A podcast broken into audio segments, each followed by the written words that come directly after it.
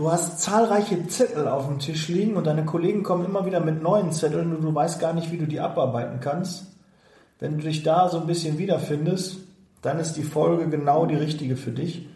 Es geht um Organisation, um das Thema Brände löschen, wie du damit umgehst, wie du kleine Feuer nicht zu großen Feuern werden lässt. Und das hat nichts mit Brandmeister oder so zu tun, sondern nur mit Organisation und Struktur. Und da gibt es heute ein paar Tipps von mir. Bis gleich. Liebe Zeitarbeit, der Podcast mit Daniel Müller.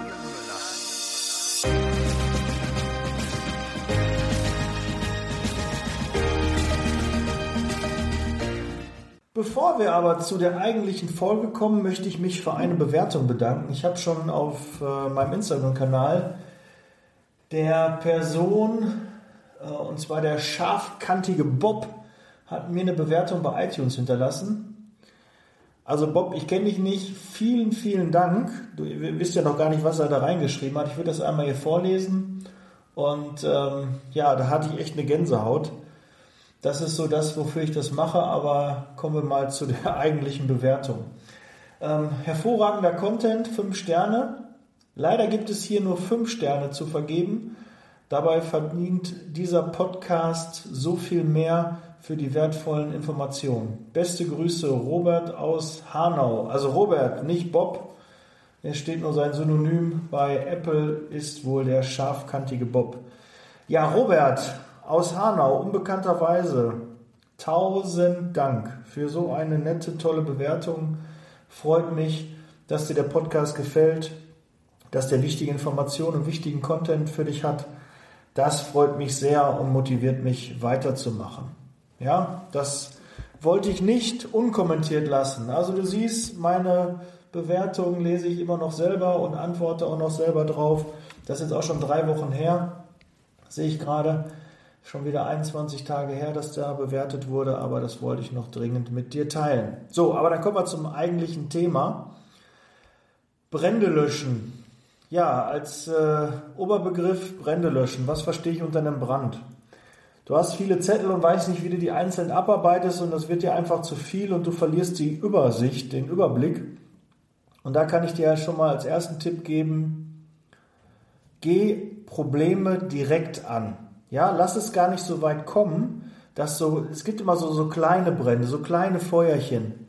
Ne, die tun alle nicht weh und die schieben wir ein bisschen und dann sagen wir, ach, das mache ich morgen und das mache ich nächste Woche und das ist noch gar nicht so wichtig. Und dann gibt es halt die Leute, die dann erst, wenn das so richtige Brände werden, diese kleinen Feuer, die man schnell hätte lösen können, die dann zu großen Feuern werden und die dann Probleme haben und sich damit schwer tun, immer dann nur Brände zu löschen. Dabei hätte man im Vorfeld schon diese kleinen Feuerchen direkt in kleinen Flammen ersticken können, wenn man sich direkt darum gekümmert hätte. Aber ich weiß auch, wie das ist. Ne, da weiß man noch, kann dann den Kunden vielleicht noch nicht sagen, kann den Mitarbeiter noch nicht sagen, wo das passt gerade nicht, man hat gerade nicht den Kopf dafür. Und dann kommt ein Anruf, ein Zettel rein und ja, dann schiebt man das und ah, jetzt gerade nicht, da habe ich jetzt gerade keinen Kopf für, da hat was anderes mehr Priorität. Aber das hat zwei Probleme zur Folge. Einmal, wenn das jetzt zum Beispiel Mitarbeiter oder Kunde ist und du schiebst und du schiebst und du schiebst den, dann sinkst du in der Gunst bei dem Kunden und bei dem Mitarbeiter, weil der Mitarbeiter und der Kunde denkt, ich bin ihm gar nicht so wichtig. Ne? Mein Problem hat nicht die höchste Priorität bei dem. Ich muss da zwei, dreimal anrufen. Ähm, der schiebt mich dann, der hat da gar kein Interesse dran, der kann sich gerade nicht drum kümmern. Und somit denkt der Gegenüber, er ist in deinem, deiner Gunst nicht so hoch angesehen. Und das ist schlecht. Ja, weil wenn er das Gefühl hat, dann wird er vielleicht irgendwann abwägen, wird mit seinen Problemen gar nicht mehr kommen und dann denkt er, ach, ich werde eh äh, abgebügelt, ich werde eh geschoben, da kümmert sich keiner drum und automatisch, ja, ist, äh, ist das Verhältnis etwas, ja, lediert angekratzt. Und das kannst du halt vermeiden, indem du direkt dich dem Problem stellst, dir dafür Zeit nimmst. Und das heißt natürlich auch bei der Person dann direkt, der hat immer Zeit für mich, der hat immer ein offenes Ohr, seine Tür ist immer für mich offen und er kümmert sich dann darum. Natürlich sollst du nicht mit irgendwelchen Blödsinn deine Zeit beschäftigen. Da sei dir natürlich auch gesagt, ähm, nicht wer am lautesten schreit, sollte als erstes äh, bedient werden und dem sollte geholfen werden, sondern ich nehme mal gerne das äh, Beispiel bei einem Notarzt.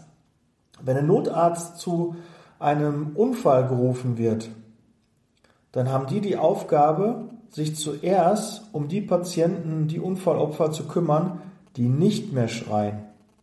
Weil die haben eventuell keine Luft mehr zum Schreien und da ist viel, viel mehr Not und schnelleres Handeln angesagt bei denen, die leise sind, die keinen Pieps von sich geben.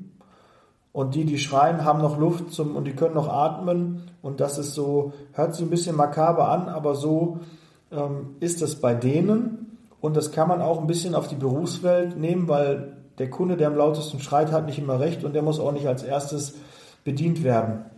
Du solltest generell mal gucken, dass du einfach Prioritäten setzt, dass du unterscheidest, zwischen A, B und C-Kunde. Was ist ein A-Kunde? Ein großer Kunde, der regelmäßig Personal hat, der Potenzial hat. Ein B-Kunde ist, ähm, der hat auch Potenzial, das vielleicht noch nicht ganz ausgeschöpft ist. Da sind noch Entwicklungsmöglichkeiten.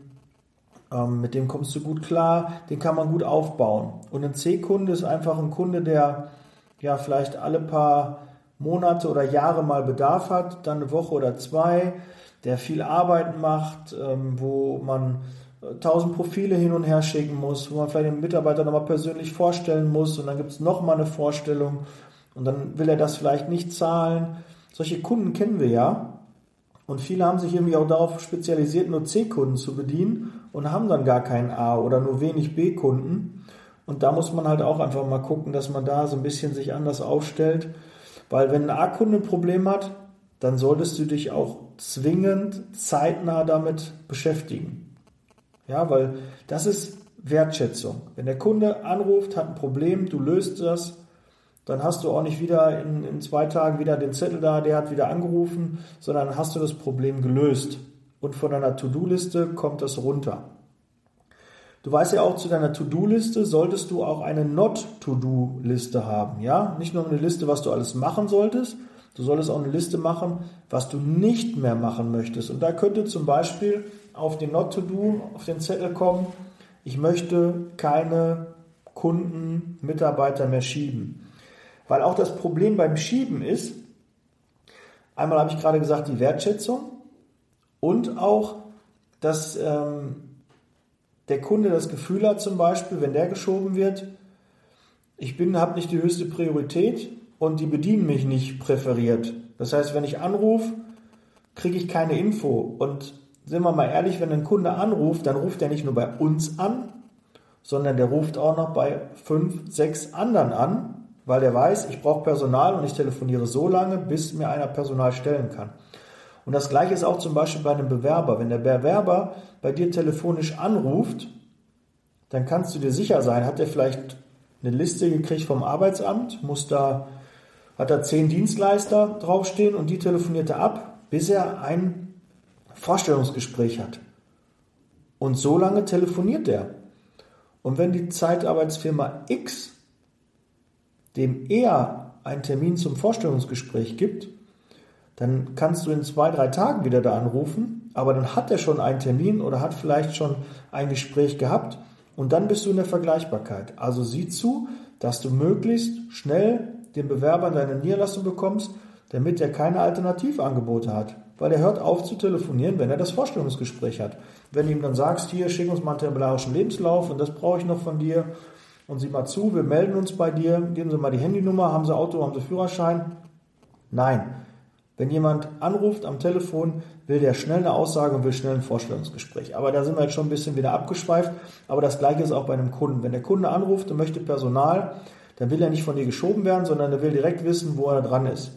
Jetzt kannst du natürlich versuchen, den Auftrag zu ziehen. Ja, du musst verbindlich sein am Telefon, aber mach bitte nicht den Fehler, weil gerade wir haben in der Pflege natürlich sehr viele Anfragen und ähm, manchmal kann man das einfach noch nicht entscheiden, weil man noch nicht alle Dinge berücksichtigt hat. Aber wenn jemand anruft und sagt, ich brauche am Samstagvormittag jemanden, da brauche ich eine Kraft, im Frühdienst und ich brauche in einem anderen Haus am Sonntag für einen Spätdienst jemanden. Oder eher umgekehrt, am Samstag für einen Spätdienst und am Sonntag für einen Frühdienst. Da weißt du schon, es kann nicht der gleiche Mitarbeiter sein, weil er hat einen kurzen Wechsel. Und du würdest dir einen Mitarbeiter, wenn du einen Minijobber hast, würdest du dir auch blocken, weil der, du müsstest ja dann parallel noch einen Auftrag haben für einen Sonntag in einem Frühdienst oder für einen Samstag noch im Spätdienst, damit du die beiden Mitarbeiter unterbringen kannst. Jeder, der schon mal Minijobber am Wochenende vermittelt hat, weiß jetzt gerade, wovon ich rede. Wenn du das nicht machst, dann, ne, aber es ist einfach dann schwierig, einen Mitarbeiter einzeln ein paar Tage zu verplanen, sondern wenn du ein Wochenende hast, dann möchtest du den auch das ganze Wochenende. Oder du hast einen, einen Helfer oder einen Facharbeiter, dann willst du ihn ja wochenweise überlassen. Den willst du ja nicht einen Tag da, einen Tag da, einen Tag da machst einen Auftrag für zwei Tage und dann ruft ein anderer Kunde an, der braucht den eine ganze Woche, aber du kannst ihn nicht überlassen, weil du ihn schon zwei Tage irgendwo hast. Da weißt du auch, das ist eher problematisch. Und so haben wir halt leider auch oft die Angewohnheit, dass wir dann Kunden schieben und sagen, okay, wir melden uns, ich muss das noch prüfen und dann schiebt man die, schiebt man die, schiebt man die und irgendwann haben die das Gefühl, ja, bei dem brauchst du gar nicht anrufen, du kriegst keine Info. Kunden sind doch oft froh, wenn die einfach nur eine Info bekommen, auch wenn die negativ ist, aber die wollen dann einen Haken hintermachen.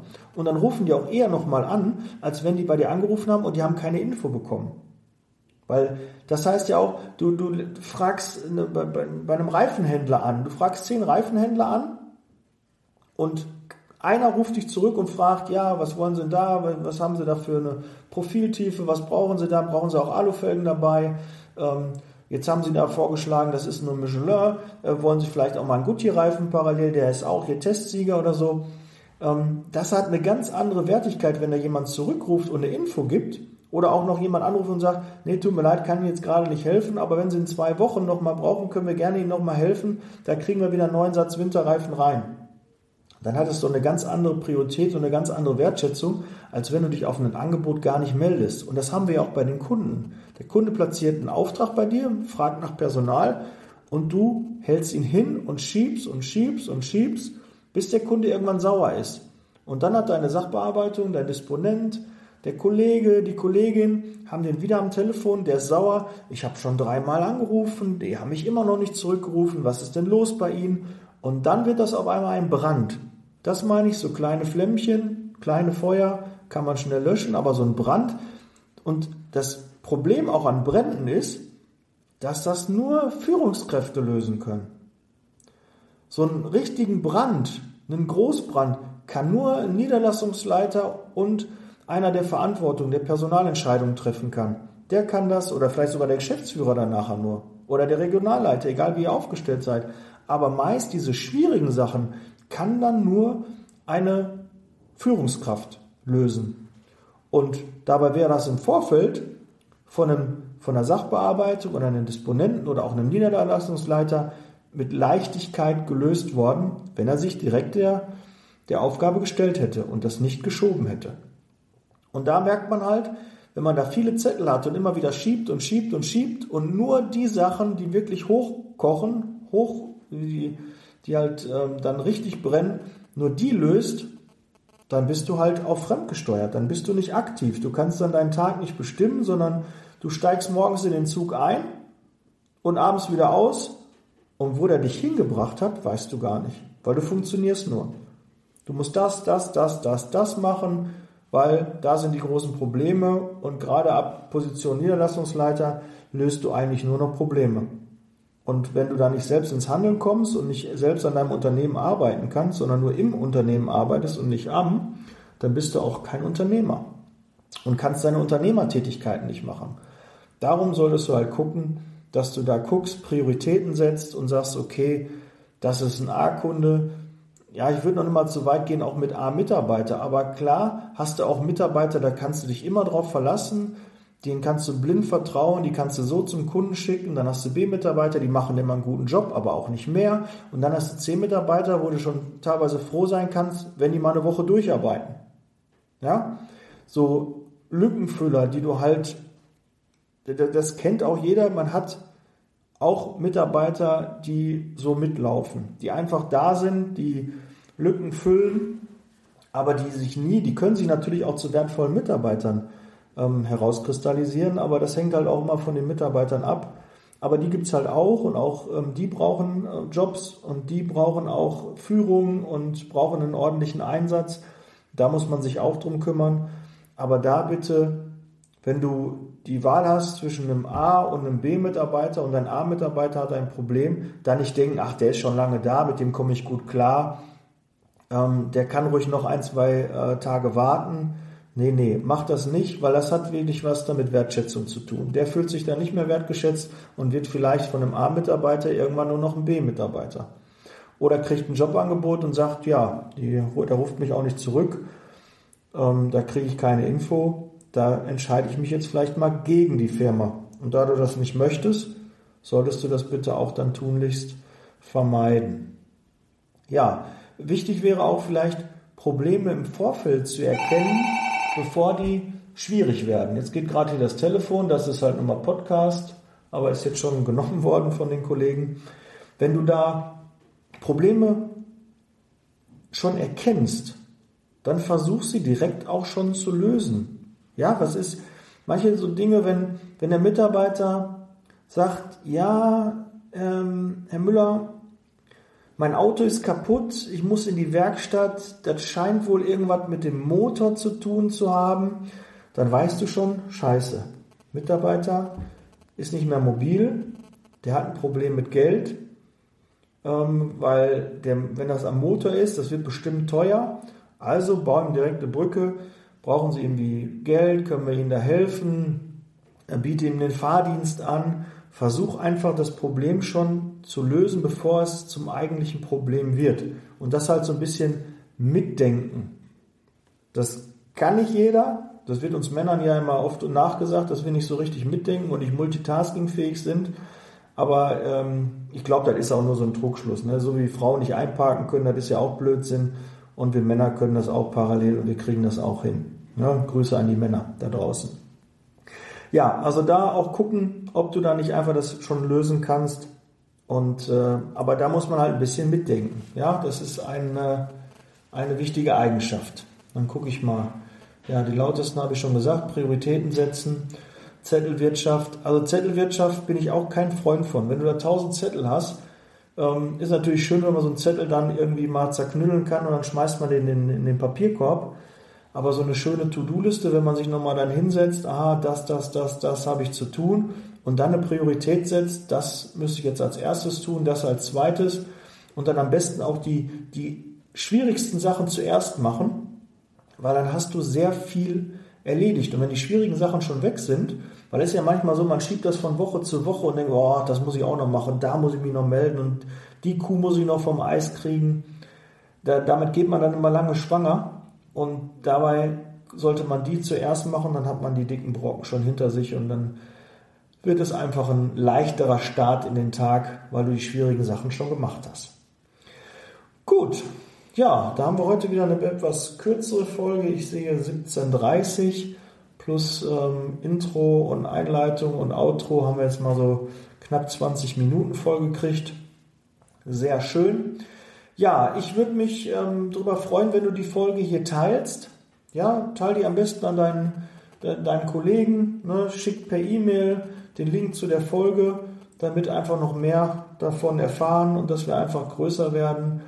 Demnächst kommt übrigens, kann ich auch schon mal sagen, eine Folge zu dem Thema. Ich bin ja auch in der Pflege tätig und äh, derzeit wird ja geplant, dass ähm, die Zeitarbeit in der Pflege ja eingeschränkt werden soll. Da gibt es ein paar ähm, Themen, die uns derzeit so ein bisschen beschäftigen. Es gibt auch eine Petition dagegen und äh, da habe ich äh, jemanden ganz interessantes für meinen Podcast gewinnen können, der sich da sehr gut auskennt und da können wir mit ein paar Sachen auch mal aufräumen und euch den neuesten Stand mitteilen und auch unsere Einschätzung, was, wie, wann und ob es überhaupt kommen wird. Ja, das äh, sei schon mal dir schon mal jetzt angekündigt. Dann wünsche ich dir eine erfolgreiche Woche. Am Mittwoch gibt es die nächste Folge. Setz Leasing Baby. Ich bin raus. Wir hören uns am Mittwoch. Ciao.